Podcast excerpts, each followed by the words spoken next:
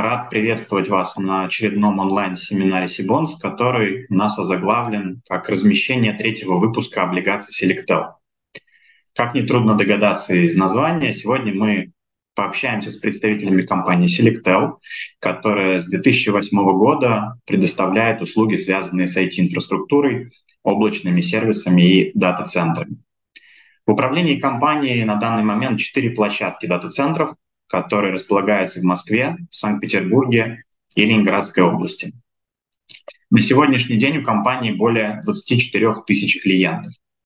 По оценкам экспертов, компания занимает лидирующие позиции на рынке выделенных серверов и входит в топ-3 крупнейших поставщиков IaaS в России. А, это аббревиатура IaaS, а, Infrastructure as a Service, инфраструктура как услуга, одна из моделей предоставления заказчику вычислительных мощностей, по которой клиенты провайдера потребляют информационно-технологические ресурсы по подписке. В модели IaaS также включено и предустановлено определенное программное обеспечение, которое необходимо для стабильной работы оборудования.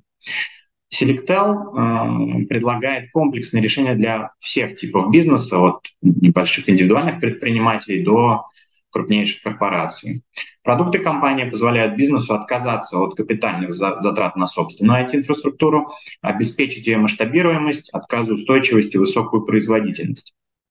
В декабре 2020 года рейтинговое агентство Акро Эксперт РА присвоили ООО «Селектел» кредитные рейтинги на уровне А и РУА, соответственно, со стабильным прогнозом.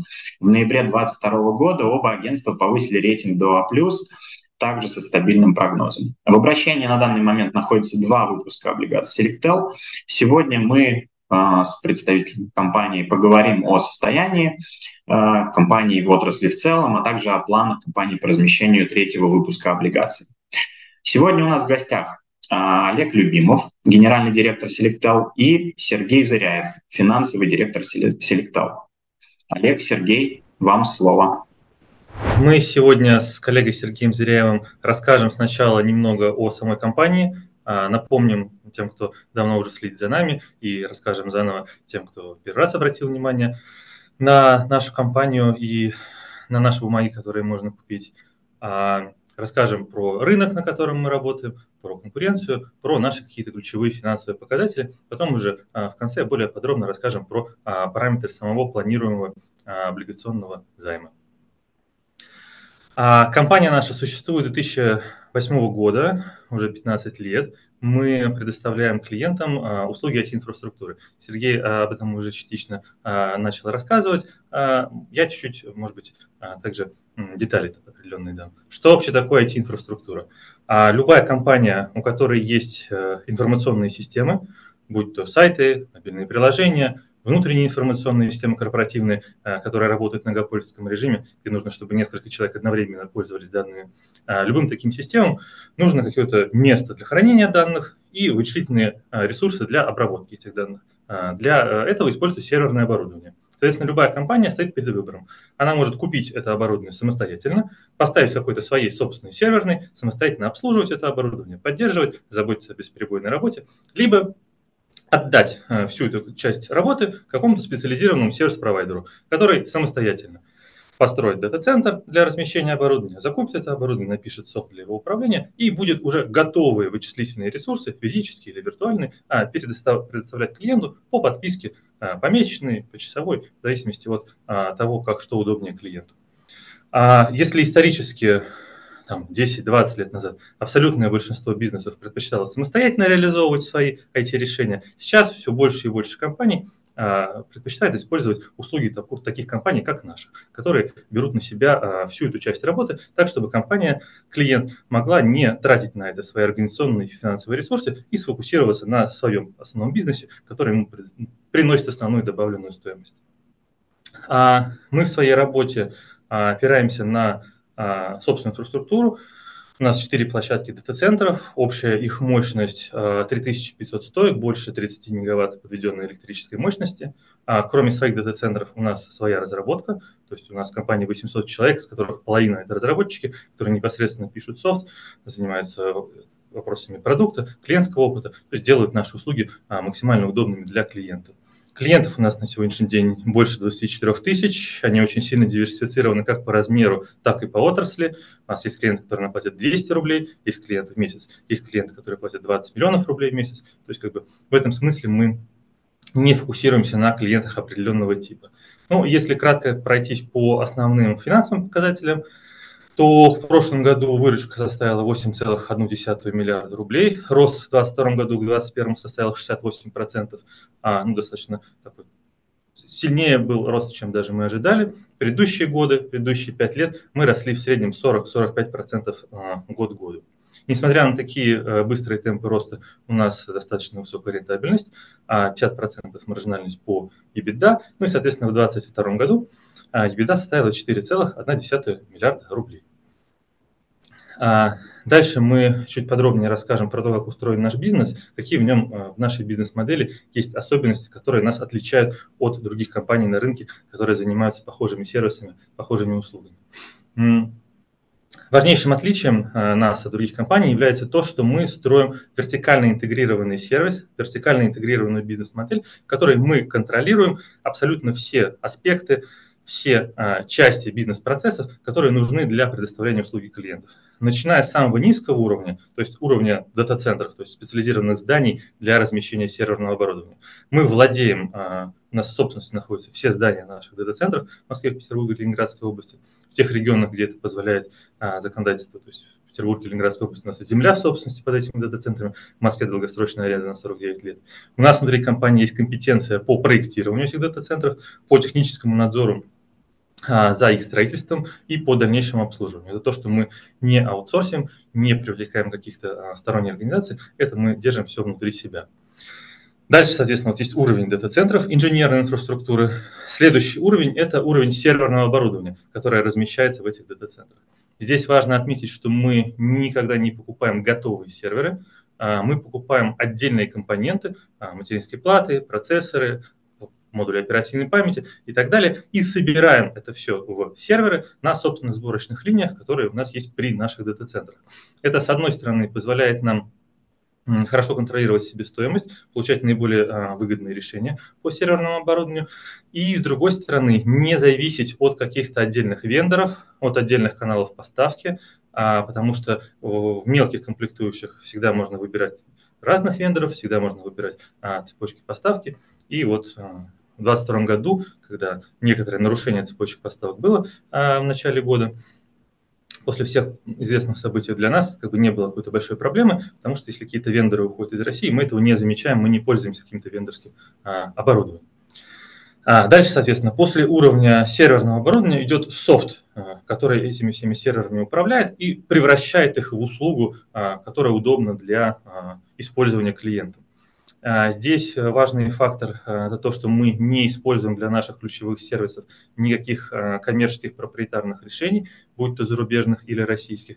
Мы опираемся на собственную разработку, которая, в свою очередь, во многом опирается на программное обеспечение, а, свободно распространяемое с открытым исходным кодом.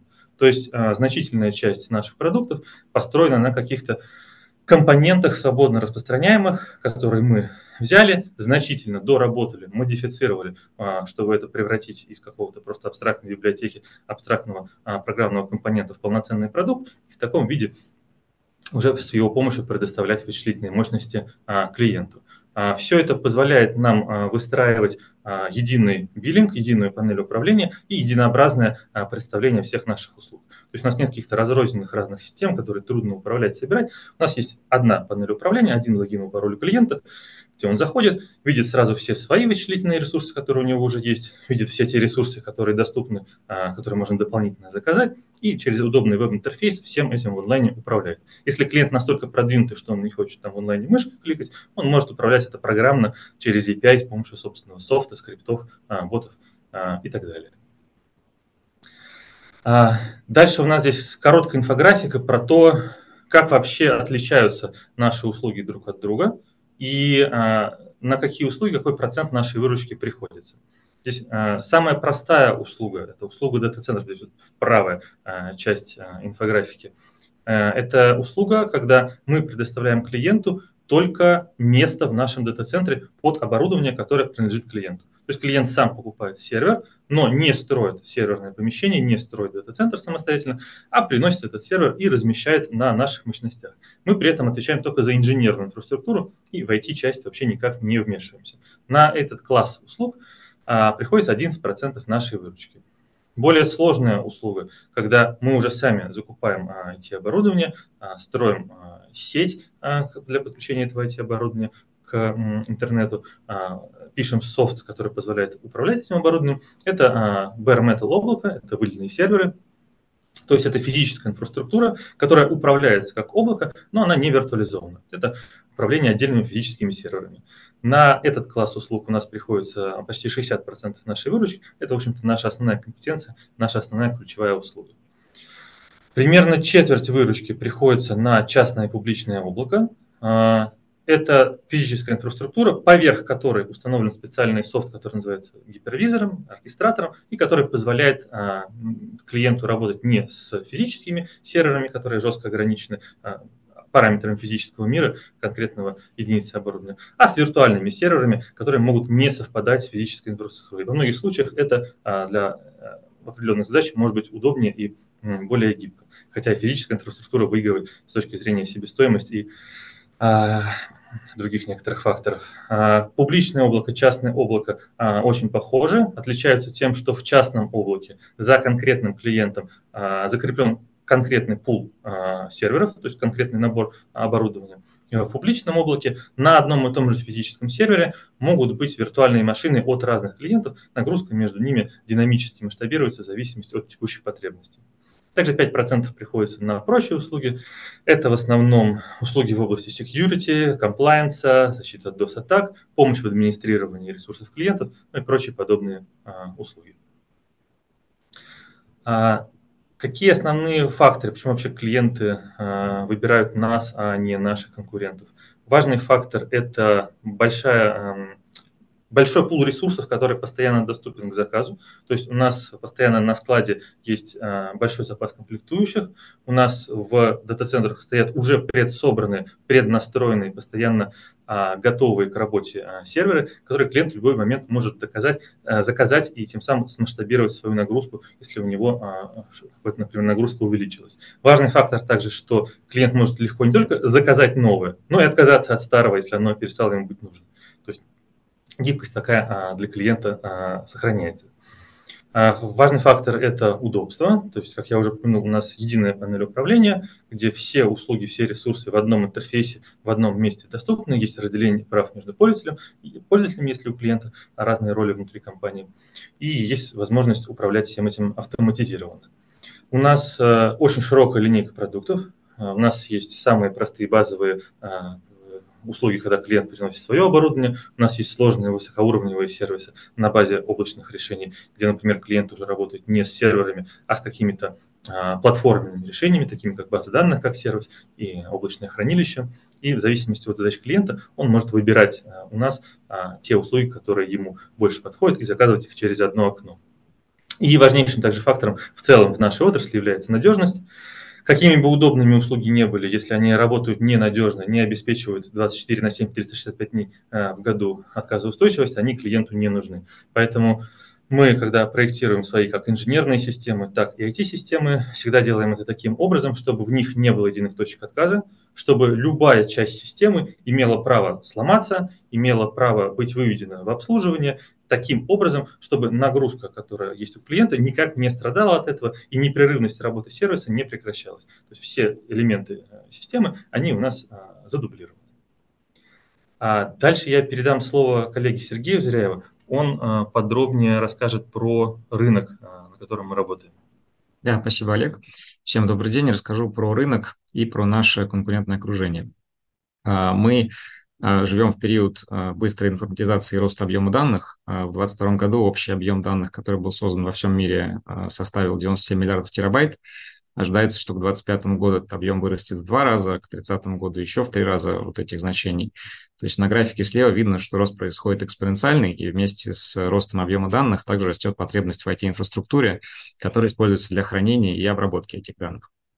И этот тренд, он как общемировой, также он характерен для рынков каждой отдельной страны, в том числе и для российского рынка.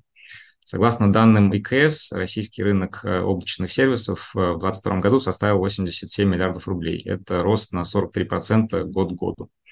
Ожидается, что рынок будет э, продолжать расти быстрыми темпами. Средний годовой темп просто почти 40% в течение следующих четырех лет.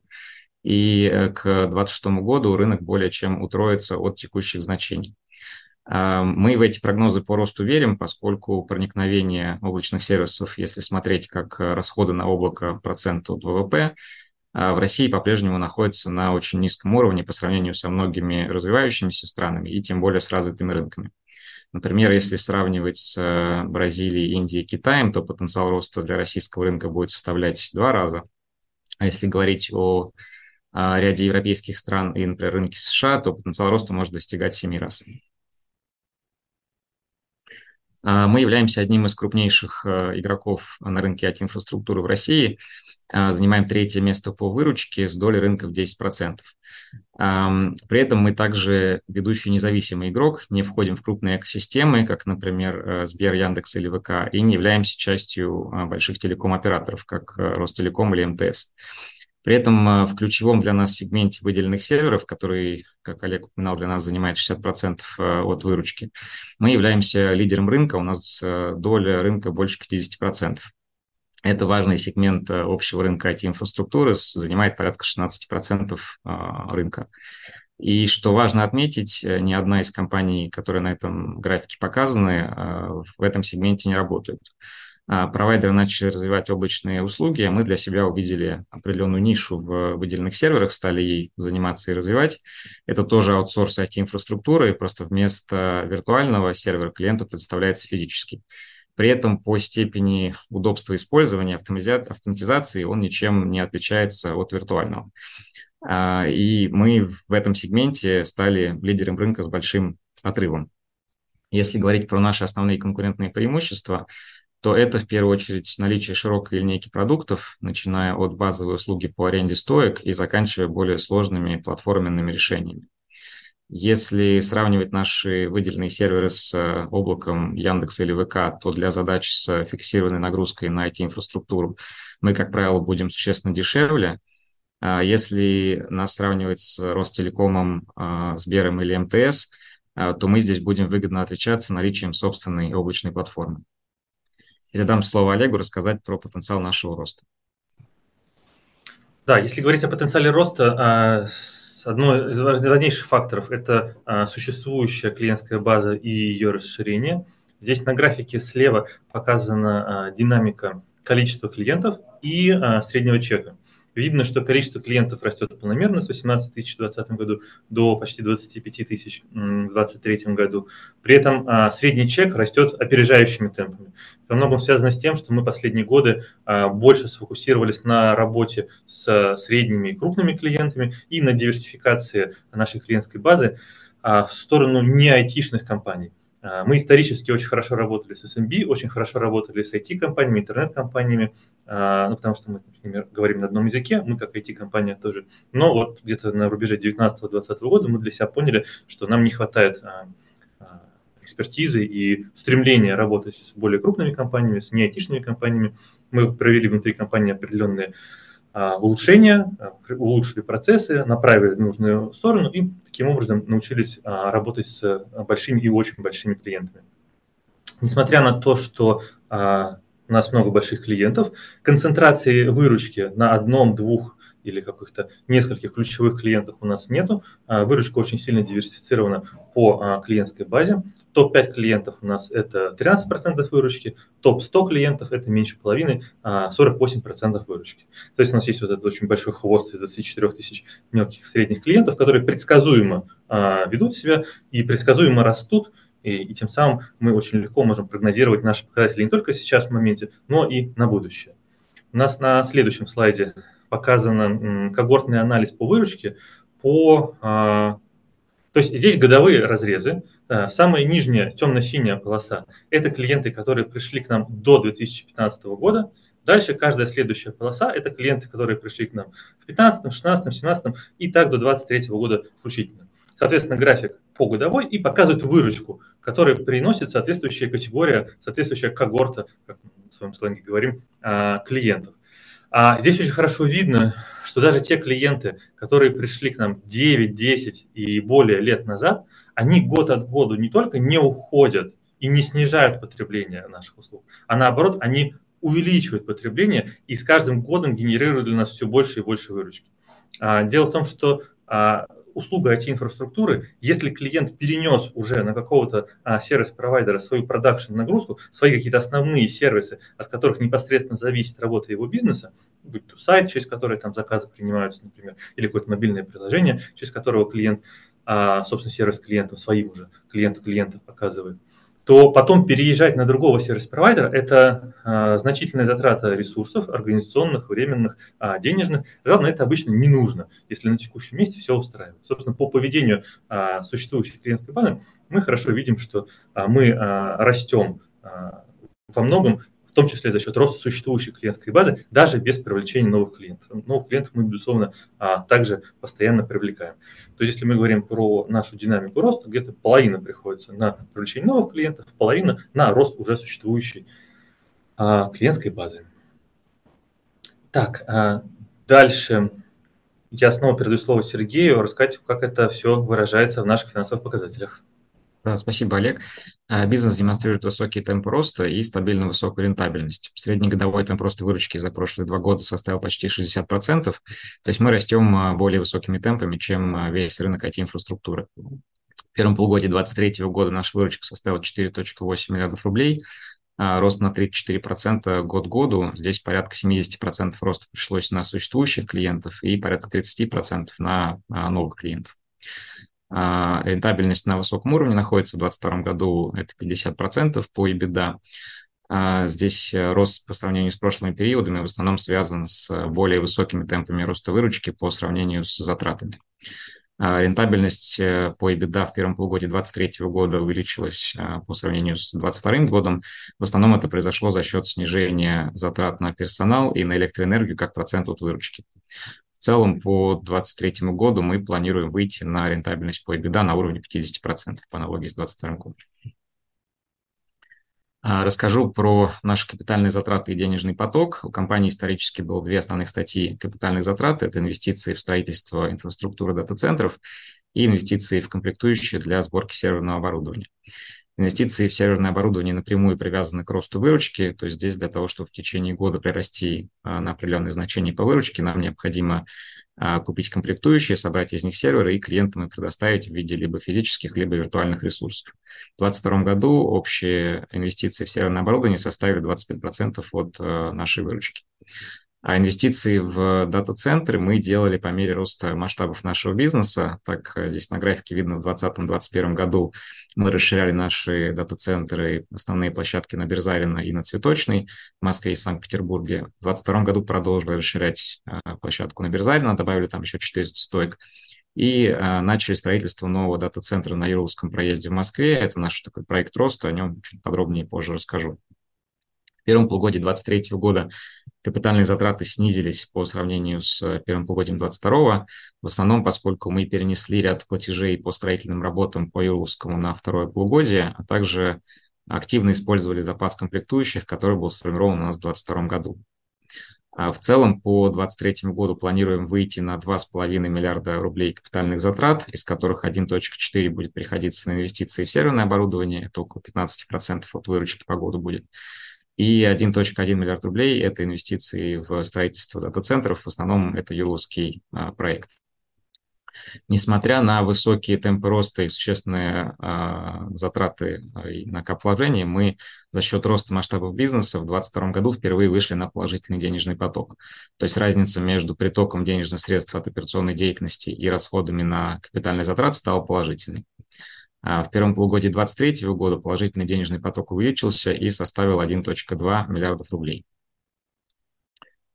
А на следующем графике показаны наши основные а, площадки дата-центров э, слева. В целом по компании у нас есть возможности по увеличению общего количества стойко-мест до более 6 тысяч. Это в себя включает 112 стоек э, в Ленобласти дата-центре Дубровка, 600 стоек на Цветочной в Санкт-Петербурге и 2000 стоек э, на Юрловском проезде в Москве. Это вот наш э, проект развития, где мы строим новый дата-центр. А, сейчас находимся в активной фазе строительства и рассчитываем в первую очередь запустить э, в 2025 году. Если исходить из текущих прогнозов по росту рынка IT-инфраструктуры от ИКС, а, то нам э, этих площадок с учетом увеличения общего количества стойко-мест хватит для того, чтобы обеспечить рост своей выручки до 2027 года. В 2027 году мы будем развивать какие-то новые локации. А, и расскажу по а, долгу долговой нагрузки. На графике слева сверху показана структура нашего долгового портфеля.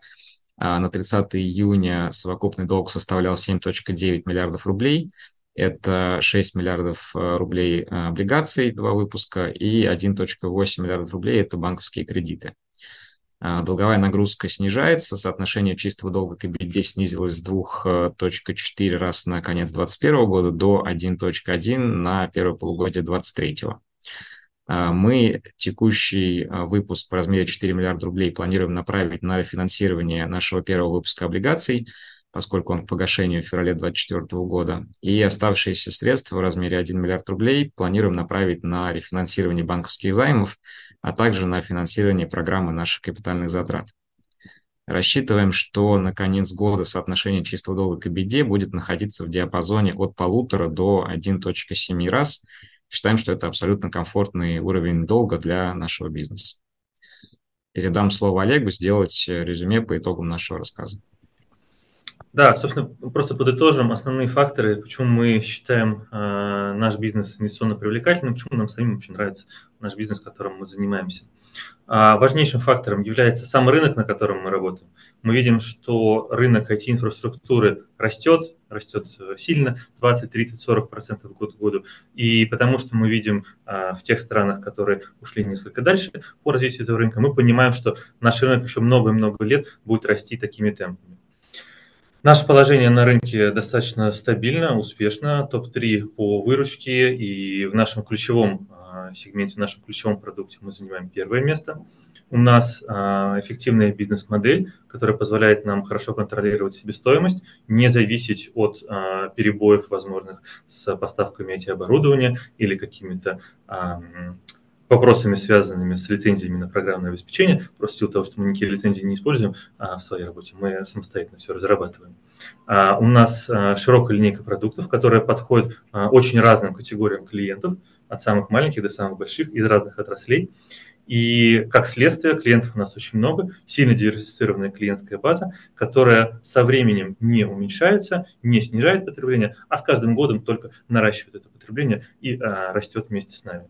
А, Все это выливается в а, достаточно уникальное для российского рынка сочетание факторов. Наша компания показывает, с одной стороны, и быстрый рост, а с другой стороны, при этом а, показывает высокую рентабельность, высокую маржинальность по EBITDA.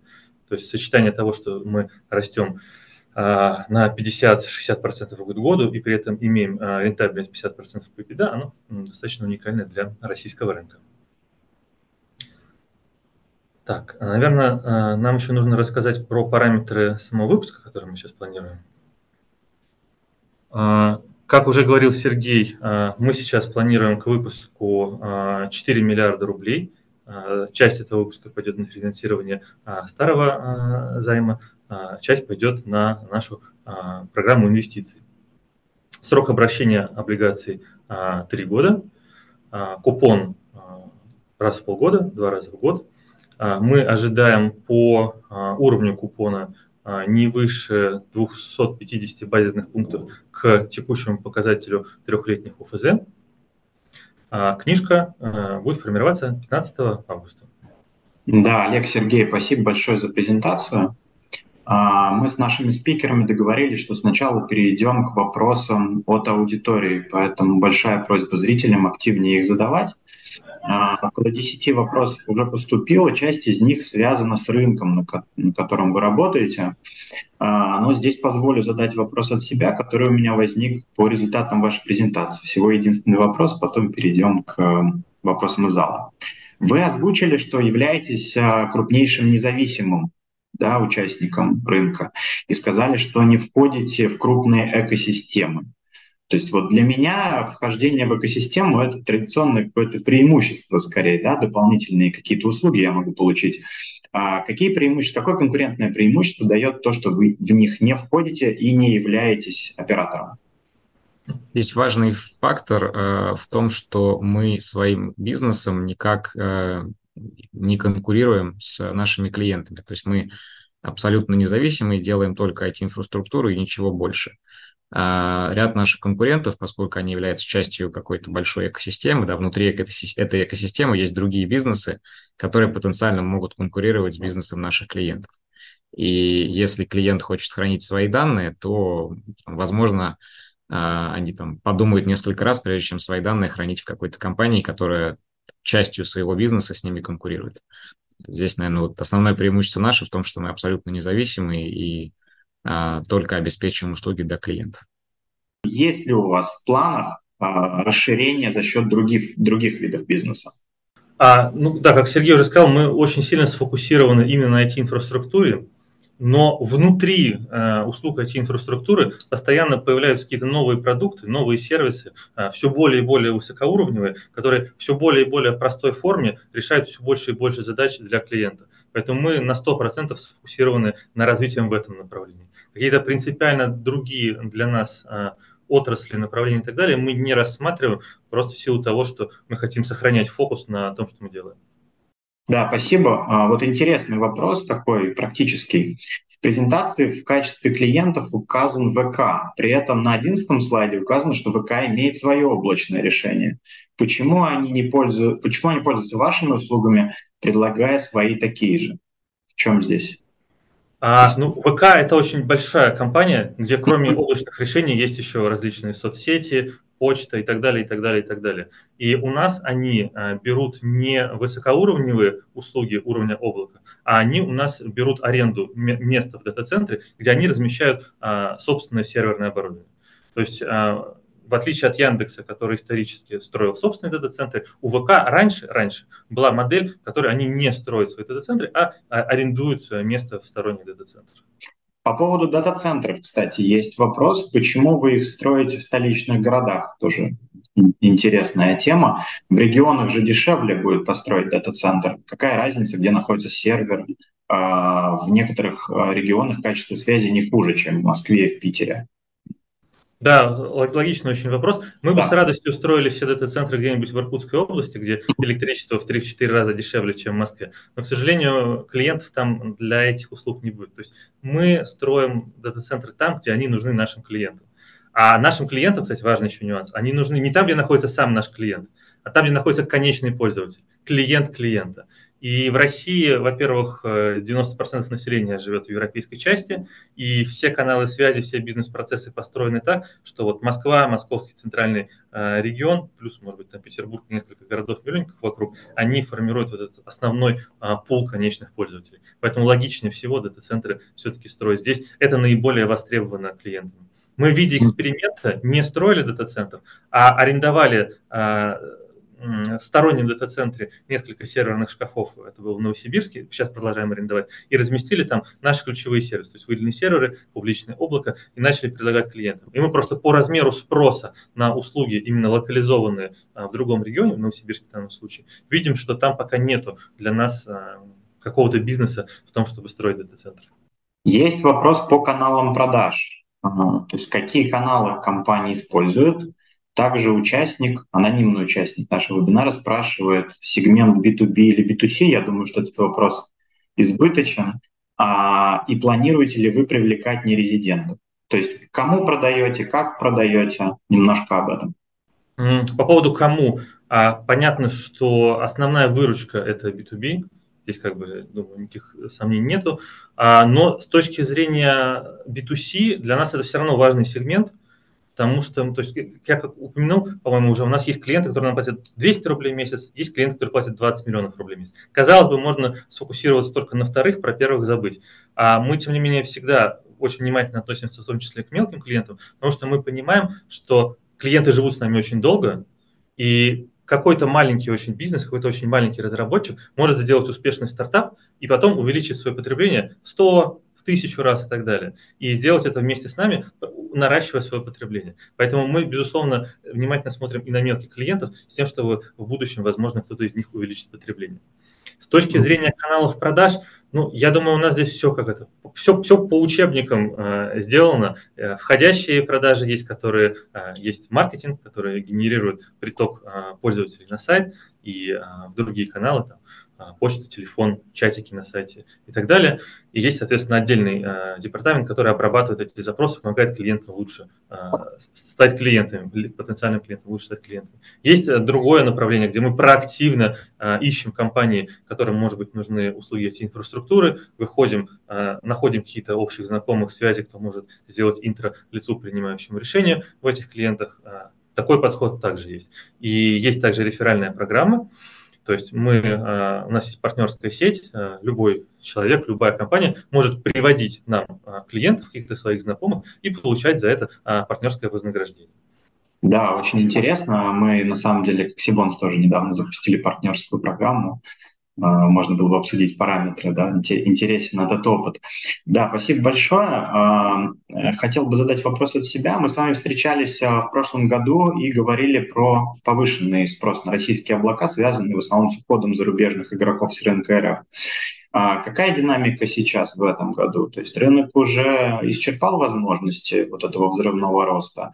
А насколько сегодня стабилен спрос на услуги ЦОД в России и каков уровень загрузки дата-центров? То есть вот немножко про 2023 год, как э, ситуация изменилась по сравнению с прошлым годом, когда мы встречались в последний раз?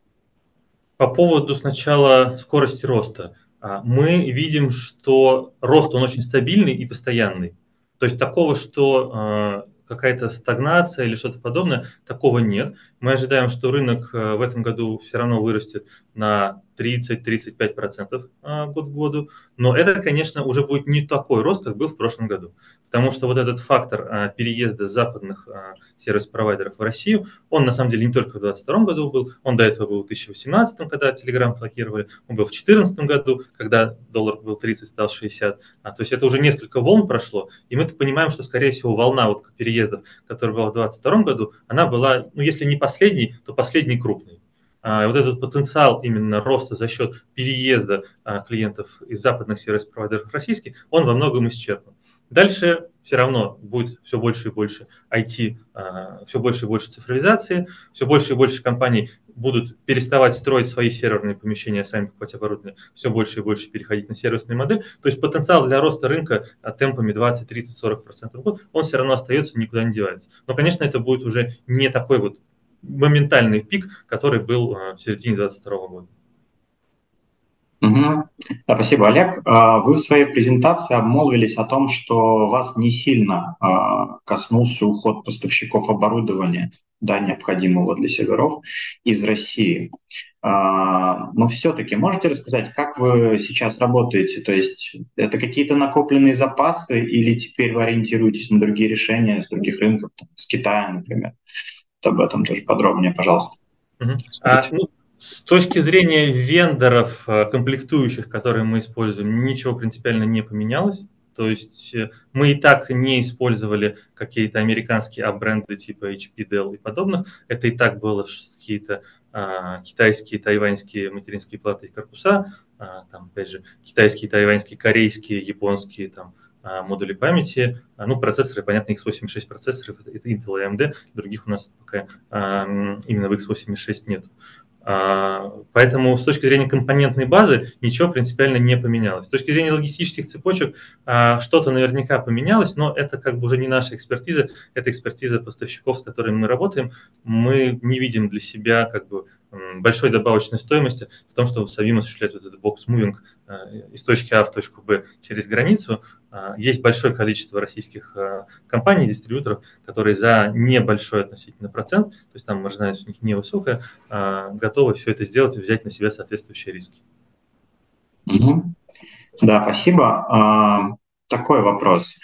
Понятно, что за последние полтора года а, из-за геополитических событий в России активизировался рынок МНД сделок да, в связи с уходом иностранных, там на всех рынках, в принципе. Да. А вы за последний год совершали какие-нибудь сделки на рынке M&A или, может быть, планируете совершить в этом году? Насколько вам такие сделки в принципе интересны и каких игроков вы, возможно, рассматриваете для потенциального поглощения? Или, может быть, наоборот, возможен ли сценарий, при котором поглотят, наоборот, вас? Давайте прокомментирую, да, по поводу других игроков на рынке. А, на самом деле, ну, не так много компаний, а, если честно, да, то есть есть, конечно, игроки, которые чуть меньше по размеру. А, мы в какой-то момент э, там активно на рынок смотрели, ну, в принципе, продолжаем это делать, то есть готовы к любым каким-то предложениям, если к нам кто-то приходит и заинтересован в том, чтобы продать бизнес, объединиться, мы как бы готовы на все такие предложения смотреть. Как правило, сложности всегда возникают с тем, что для нас такая покупка – это в большей степени покупка клиентского портфеля – а, поскольку все остальные компетенции у нас есть, да, у нас есть как бы команда и продукт, и как бы нам, нам не нужно, например, что-то другое решение покупать, у нас все как бы есть свое, то есть основное, что мы приобретаем, это клиентский портфель. И вот э, экономика с точки зрения покупки этого клиентского портфеля а, на тех условиях, на которых мы как бы это обсуждали, по сравнению с тем, чтобы самим органически прирасти за счет того, чтобы там потратить деньги на маркетинг и привлечь новых клиентов, она как бы не работала в тот момент, когда мы на эти сделки смотрели. Вот, если что-то здесь поменяется, то я думаю, что мы там активно будем этот вопрос изучать и смотреть. А, вот, в части как бы интереса к нам, ну, тут э, что можно сказать, э, бизнес э, хорошо растет, он высокомаржинальный, как бы есть много кто там приходит и интересуется, вот, поэтому это такой, наверное, постоянный процесс. Да, спасибо. Предлагаю перейти к вопросам, связанным с финансовым состоянием компании. Вы в своей презентации озвучили предварительные данные управленческого учета.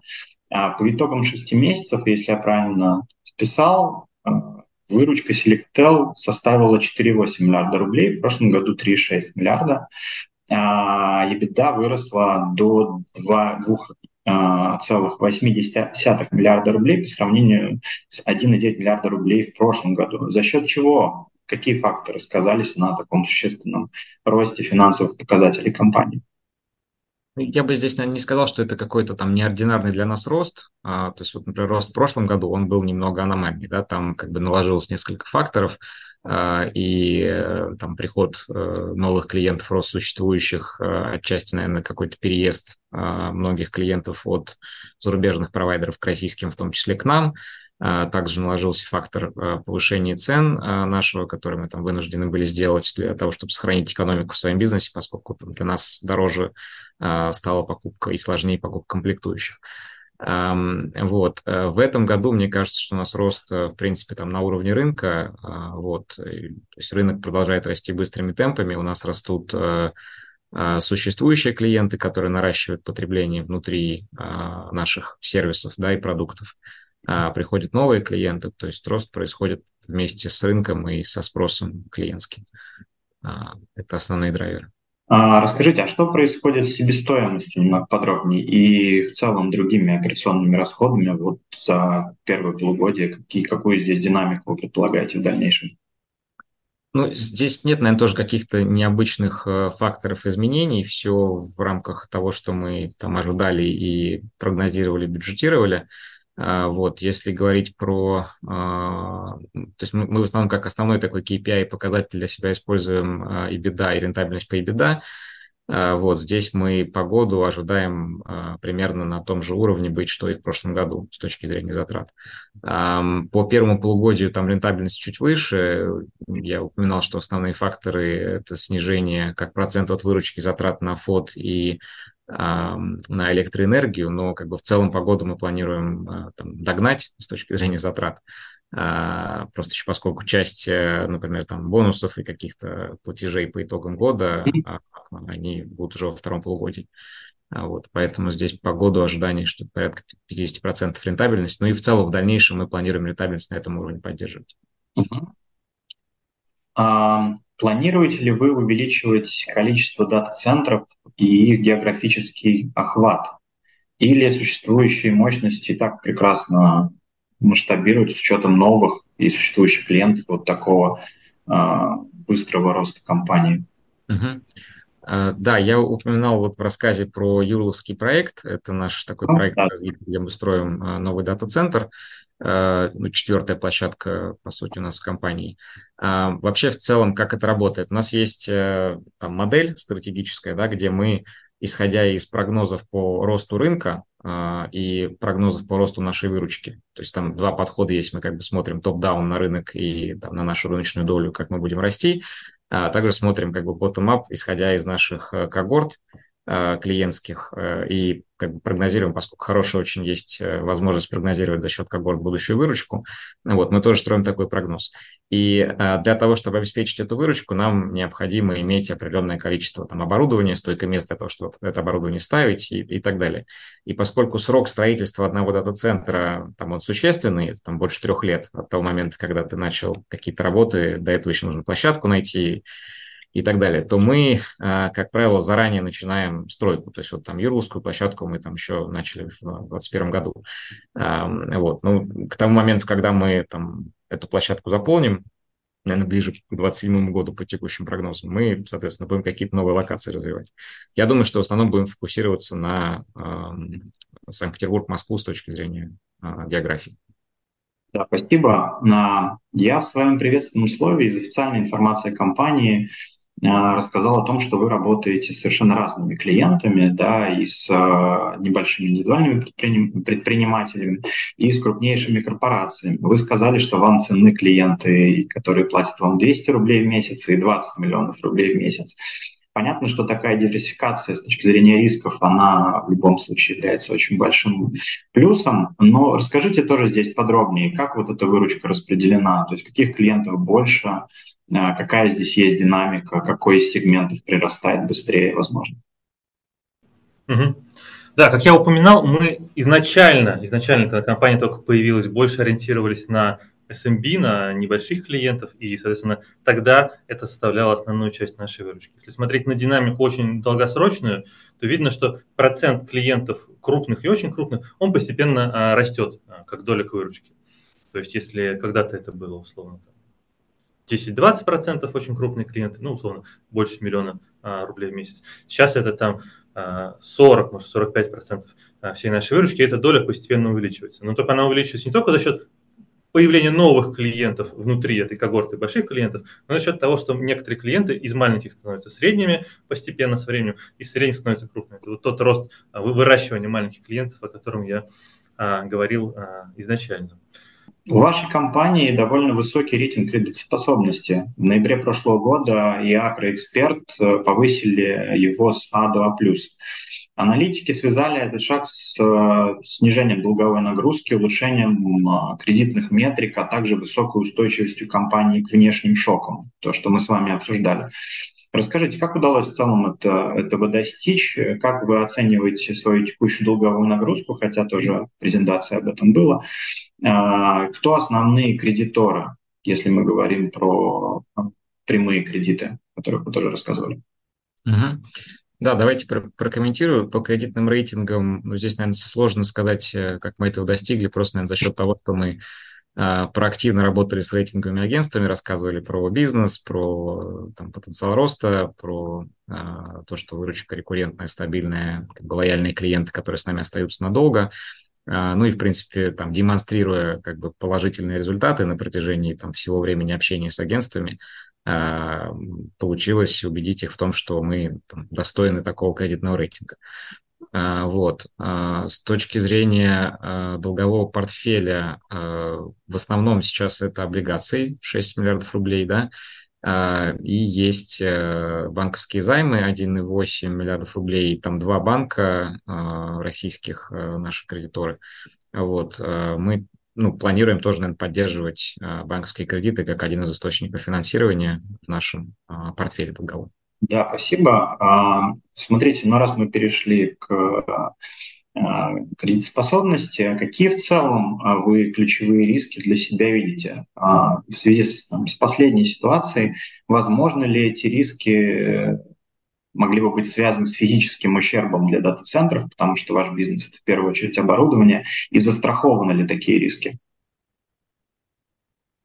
А, да, давайте прокомментируем, может, Олег тоже меня дополнит. Еще не сказал в прошлом вопросе тоже по поводу долговой нагрузки, что частично связано, мне кажется, с этим вопросом. А, долговая нагрузка на низком уровне сейчас находится, на первое полугодие это 1.1, а, да, то есть э, соотношение чистого долга к беде. А вот, поэтому здесь у нас, мне кажется, ну, высокий запас прочности у бизнеса а, с точки зрения каких-то внешних шоков. А, как основной риск, наверное, я бы в первую очередь говорил про каких-то макро, а, какие-то макро, наверное, факторы а, с точки зрения клиентского спроса и вообще там экономики в целом. Вот. Но с другой стороны, тут важно понимать, что затраты на IT-инфраструктуру для любого из наших клиентов, как правило, это не существенная часть в, общем, в общей структуре затрат, и это ключевое направление. Да? То есть там можно сокращать, не знаю, там какие-то маркетинговые расходы, а, персонал, еще какие-то функции, но IT вряд ли, поскольку это ключевая часть для любого бизнеса, вряд ли кто-то будет на этом экономить. Поэтому здесь тоже, мне кажется, мы ну, в хорошем положении находимся. По поводу страховки, да, у нас есть э, страховка для дата-центров, э, там, необходима в рамках наших э, отношений с банками кредитных, э, поскольку часть площадок используется как э, обеспечение по банковским займам. Э, вот, поэтому, в принципе, там, как бы обязаны это делать, э, вот, и делаем. Э, поэтому, да, такие, такие риски, ну, стараемся таким образом закрывать. Но в целом вообще во всей своей работе, наверное, мы максимально нацелены на то, чтобы избежать любых каких-то таких событий с точки зрения техники безопасности и прочих всех а, вещей. Несколько вопросов про сам выпуск облигаций. Основной из них, наверное, почему решили выйти с третьим выпуском именно сейчас, как оцениваете ситуацию на рынке. А, ну вот расскажите немножко про выбор момента. Угу. Ну, здесь важно, наверное, сказать, что основная задача этого выпуска – это рефинансировать э, первый наш выпуск, который к погашению февраля 2024 года. Э, то есть мы ну, в любом случае планировали поддерживать э, облигации как структуру нашего долгового портфеля и там, рефинансировать на регулярной основе их. Вот. Сейчас а просто, наверное, видим, что есть э, неплохие условия на рынке, неплохая конъюнктура для того, чтобы это размещение сделать. А, вот. И решили его как бы сделать сейчас. Да, но вы в презентации в самом конце озвучивали параметры выпуска, да, цели тоже уже не раз э, обозначались. А, но я думаю, что можно повторить параметры, а, предусмотрено ли возможность досрочного погашения. И по инвесторской базе, в каких инвесторах вы заинтересованы в первую очередь, какие ваши представления о том, кто, кто будет среди облигационеров по этому выпуску? А, по поводу, давайте наверное, с конца начну, по поводу инвесторов, ну, мы, естественно, приветствуем любой интерес компании, а вот. Э, в первом выпуске у нас была довольно существенная часть э, розницы в портфеле розничных инвесторов. Мы там всячески это приветствуем и а, хотим как бы больше про компанию рассказывать. Мы э, там свои результаты публикуем, стали публиковать на регулярной основе. А, вот, то есть нам интересен розничный спрос в этом размещении. Вот по основным параметрам 4 миллиарда рублей, ставка купона а, не выше, чем ОФЗ трехлетний плюс 250 э, базисных пунктов и а, платежи по купону два раза в год. Ну и традиционный вопрос для наших участников. Когда IPO, коллеги? Есть ли какие-то планы по IPO? Да, спасибо. Очень много сейчас э, кто нам этот вопрос задает. А, я, наверное, так здесь прокомментирую, что мы активно этот вопрос изучаем, а, смотрим на рынок и на спрос а, и пытаемся оценить, э, насколько вообще такая сделка была бы возможна. Вот, каких-то четких э, сроков пока озвучить не можем, вот, но активно в эту сторону смотрим. Ну и вот из зала есть еще один вопрос, э, не очень по теме, но он скорее к вам как к частным инвесторам. Инвестируете ли вы сами на рынке ценных бумаг? И есть ли у вас облигации? Если есть, то какие в портфелях? Давайте я да, от себя тогда прокомментирую, Олег э, за себя скажет. Э, да, есть, э, есть облигации, но я думаю, что, как, как и, наверное, правильная стратегия для любого инвестора, иметь какой-то диверсифицированный портфель, который в себя включает набор разных инструментов, чтобы в случае каких-то там рисков и волатильности и там, шоков на рынке, вот, возможно было все равно зарабатывать доходность. Поэтому, да, есть и облигации, и акции. То есть... угу. Олег? Не, у меня немного другой подход. У меня дивидендные акции и золото в основном, то есть облигации не, не так, чтобы очень много. Но я э, в каждом выпуске э, наших облигаций обязательно тоже участвую как розничный инвестор. Мне всегда вот, интересно я очень ждал. как у брокеров механика работает, как, будет ли мне, э, так сказать, мой персональный менеджер звонить, предлагать купить облигации Selectel. У них там почему-то не матчится, что я это вот, вот тут я, который здесь, и я, который в приложении, это один и тот же человек. Поэтому а, мне периодически э, пытаются их продать. Ну, интересно каждый раз проверить, э, как это будет работать. Ну, вот есть сейчас еще один вопрос, давайте, несмотря на то, что мы перешли к офтопу, все-таки его задам. Если вы ориентированы на регулярное облигационное размещение, то когда примерно планируете выйти на рынок с четвертым публичным займом? А, хороший вопрос. Эм, я думаю, что пока сложно какие-то там ну, четкие параметры называть, сроки. Да? У нас э, второй выпуск, он к погашению в 2025 году. Э, вот, я думаю, что ближе к э, этим датам, вот, возможно, мы будем делать еще одно размещение. Угу. Конечно, нужно будет смотреть на там, динамику, на структуру долгового портфеля. А, вот, то есть четких ориентиров пока дать не можем. Угу.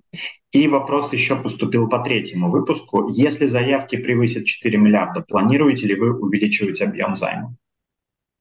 А, нет, объем увеличивать не планировали, то есть ну, нам не нужно как бы привлекать больше денег, чем мы э, хотим в рамках этого размещения, вот, поэтому 4 миллиарда – это предел. Да, коллеги, спасибо большое. Озвучили все вопросы из зала. И я тоже свои основные вопросы задал. А, спасибо за презентацию, за ответы. Если у вас есть а, еще что добавить, буду рад. Наверное, нет. Спасибо большое за отличную организацию. А, спасибо, Олег Сергей. Хотел по традиции также пожелать вам успехов и в основной вашей деятельности, и в работе на рынке ценных бумаг с третьим выпуском. Спасибо, спасибо большое.